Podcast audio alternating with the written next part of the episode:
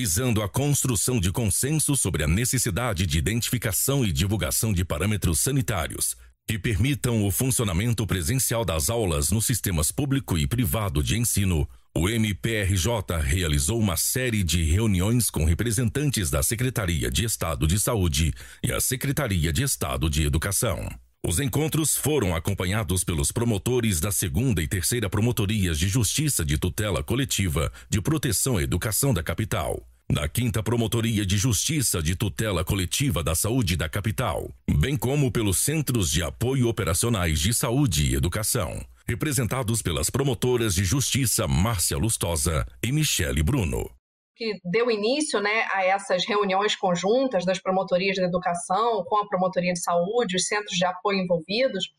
foi que é, não só é, houve a piora do quadro sanitário que atraria esse, é, esse fechamento, né, de forma natural, porque a bandeira laranja não mais existia, mas houve uma alteração do decreto estadual. Primeiro, houve a suspensão do artigo 6 da resolução conjunta SEI-CEDU, que era esse artigo que trazia a bandeira laranja como marco inicial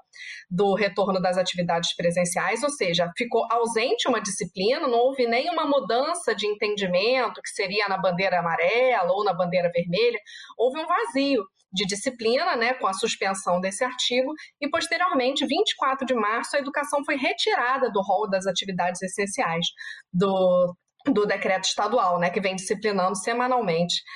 o funcionamento das atividades em geral no estado do Rio de Janeiro. E essa retirada da, da essencialidade da, da educação retirada da educação do rol de atividades essenciais no âmbito do Estado do Rio de Janeiro, foi um marco de, é, de início dessas novas reuniões é, porque no ano passado tivemos várias reuniões nesse sentido, né? E retomamos essa atuação aí integrada já com a saúde, né? Em razão da piora do quadro sanitário no estado, para que fosse revisto esse posicionamento do decreto esposado no decreto estadual. O mais relevante é afirmar a essencialidade da educação, porque é essencial, isso é previsão constitucional, existe uma prioridade normativa que deve ser dada à atividade educacional e tem que haver uma disciplina de em que momento, em que bandeira sanitária essa atividade pode, é seguro que essa atividade recomece.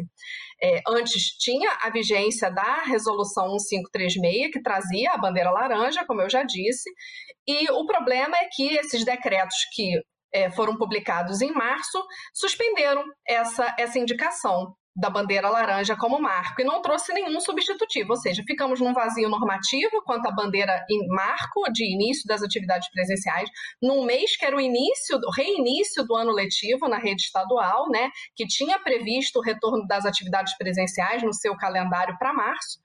e ao final de março ainda tirou a educação do rol das atividades essenciais. Foram três reuniões, uma dia 6 de abril, a outra dia 13 de abril e a outra na data de 20 de abril, é, todas fomentando e tentando compreender é, o que, que levou a essas mudanças normativas é, do, da disciplina da educação na rede estadual de ensino e fomentando que houvesse é, a recolocação da educação como atividade essencial, que novamente o Estado discipline em que bandeira pode se reiniciar né, as atividades educacionais presenciais. Por isso, muito importante a presença da Secretaria de Estado de Educação, da Secretaria de Estado de Saúde, da Promotoria de Tutela Coletiva de Saúde, do Centro de Apoio de Saúde, das Promotorias de Tutela Coletiva de Saúde, porque para que se construísse se o, o, parâmetro da bandeira laranja estava sendo revisto, que se construísse alguma segurança normativa de reinício dessas atividades presenciais. Na data da reunião de ontem, a Secretaria de Estado de Saúde apresentou a recomendação feita por eles, né? Eles apresentaram um estudo com base em estudos internacionais, indicando que recomendando que as atividades educacionais fossem fechadas só na bandeira roxa, ou seja, permitindo um início de abertura e claro, né, que aí proporcional a depender da gravidade da bandeira vermelha, laranja, é amarela e verde, mas permitindo já um reinício de abertura na bandeira é, vermelha. Mas esse, é, essa permissão, essa recomendação da Secretaria de Estado de Saúde, na verdade, ela tem que ser ali, aliada a uma manifestação da Secretaria de Estado de Educação, que no momento o que temos é a suspensão do artigo 6 da Resolução 536, que era quem trazia essa bandeira, né, que permite o início das aulas. É, no, todos os atores envolvidos nessa reunião indicaram a necessidade de reinserção da educação como atividade essencial e de um posicionamento normativo da Secretaria de Estado de Educação, ou mantendo a bandeira laranja, ou trazendo uma nova bandeira sanitária para reinício das aulas, mas que trouxesse uma normativa, que trouxesse segurança jurídica para todos. Ontem, ao final do dia,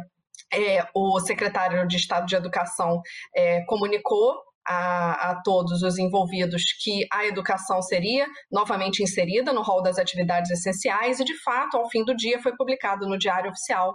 é, a nova lista das atividades essenciais no âmbito do Estado do Rio de Janeiro, onde a educação aparece novamente como a atividade essencial, que foi um, um ganho enorme né, em decorrência dessa sequência de reuniões. Resta que a Secretaria de Estado de Educação, em conjunto com o governo do Estado, fixe é, qual é a bandeira é, que permite o início das aulas presenciais. Se vai manter a bandeira laranja, como prevê a resolução 1536, que está temporariamente suspensa, se vai rever em conformidade com a nota que foi produzida pela SES, permitindo um início na bandeira vermelha, mas é preciso que haja um posicionamento que gere segurança para todos os envolvidos, para a sociedade civil, de saber né, em que bandeira sanitária é permitido e seguro um, um retorno das atividades presenciais. O Ministério Público não tem em nenhum momento nessas reuniões afirmado qual seria a bandeira ideal para o das aulas. É, essa análise é típica do gestor público no âmbito da discricionariedade dele, que é claro, tem que ser pautada pela lei, pela Constituição, pelos estudos e evidências científicas que foram sendo construídas ao longo aí desse mais de um ano de pandemia, né? Agora todos já conhecem um pouco mais a dinâmica da doença, mas é, definir se é a bandeira laranja ou vermelha, isso está a cargo, né? Está e é de é um posicionamento do Poder Executivo através da Secretaria de Estado de Educação, Saúde e do governador do estado. Então, não tem como a gente é, é, fazer, dar uma cobertura, é, vamos dizer assim, abrangente, né? Para esse assunto, se a gente não tiver as duas secretarias juntas. Então, a gente é,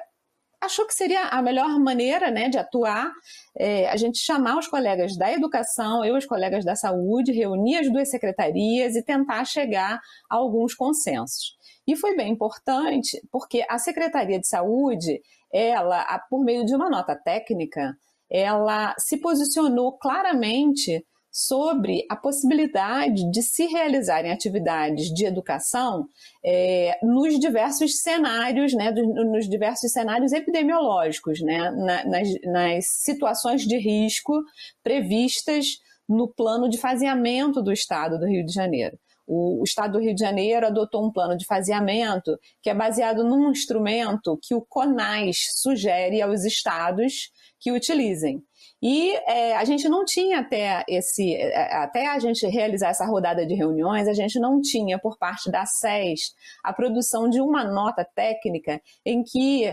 a, a, Secretaria de Estado de Saúde,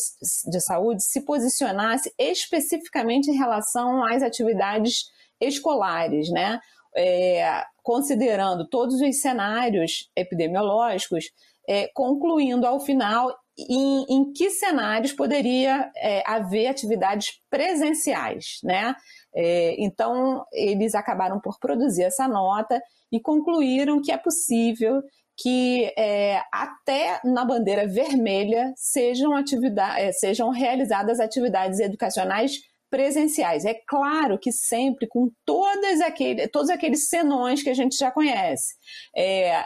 com, com a, a, o revezamento de alunos, por conta da questão da capacidade das salas, né, a, lotação das salas, com todas as regras de ouro, é, lavagem de mãos, álcool em gel, higiene, enfim. Então, isso tudo foi contemplado pela saúde nessa nota técnica. Nós consideramos que isso foi um, um avanço bem importante, né? é uma referência para que todos os municípios, inclusive, possam se basear nessa nota técnica e, e utilizar né, no, no para a sua rede municipal também. Então, a gente considera que essa atuação extrajudicial em conjunto, coordenada, eh, representou avanços é, grandes né, pra, nesse, nesse campo aí da, do retorno às aulas, da, da realização de atividades educacionais.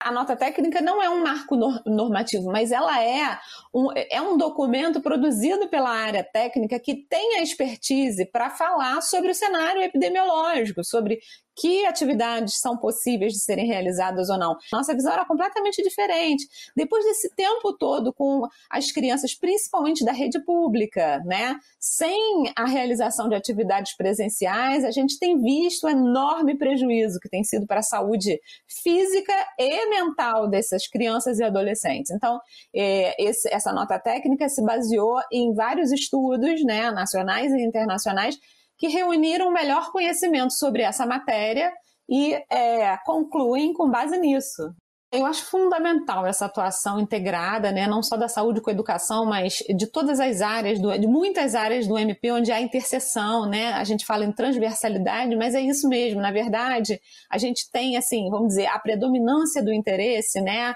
É, para atuação nessas questões da pandemia geralmente é da saúde, mas a gente tem inúmeras, inúmeros pontos de contato com a cidadania, com a educação, é, com o idoso, pessoa com deficiência, é, enfim, até com o consumidor, meio ambiente. Então, é, muitas vezes, quando a gente é, enxerga um problema, né, a gente se depara com um problema, uma demanda que é trazida ao MP, se a gente não procurar atuar em conjunto com os colegas de, de, de todas essas áreas, ou de algumas delas, pelo menos, a gente não vai conseguir dar o devido tratamento ao problema, a gente não vai re resolvê-lo como ele deve ser resolvido, porque a gente só vai tá, a gente vai estar tá tendo aquela visão míope, né? Só uma parte do problema estará sendo enxergado, né? E a gente precisa é, tentar resolver esse, é, essas demandas da forma mais abrangente possível. Por isso, é, eu sou super favorável a essa atuação conjunta. É, muitas vezes ela é mais trabalhosa, né? demanda mais tempo, porque você tem que coordenar os esforços de muitas pessoas ao mesmo tempo, enfim.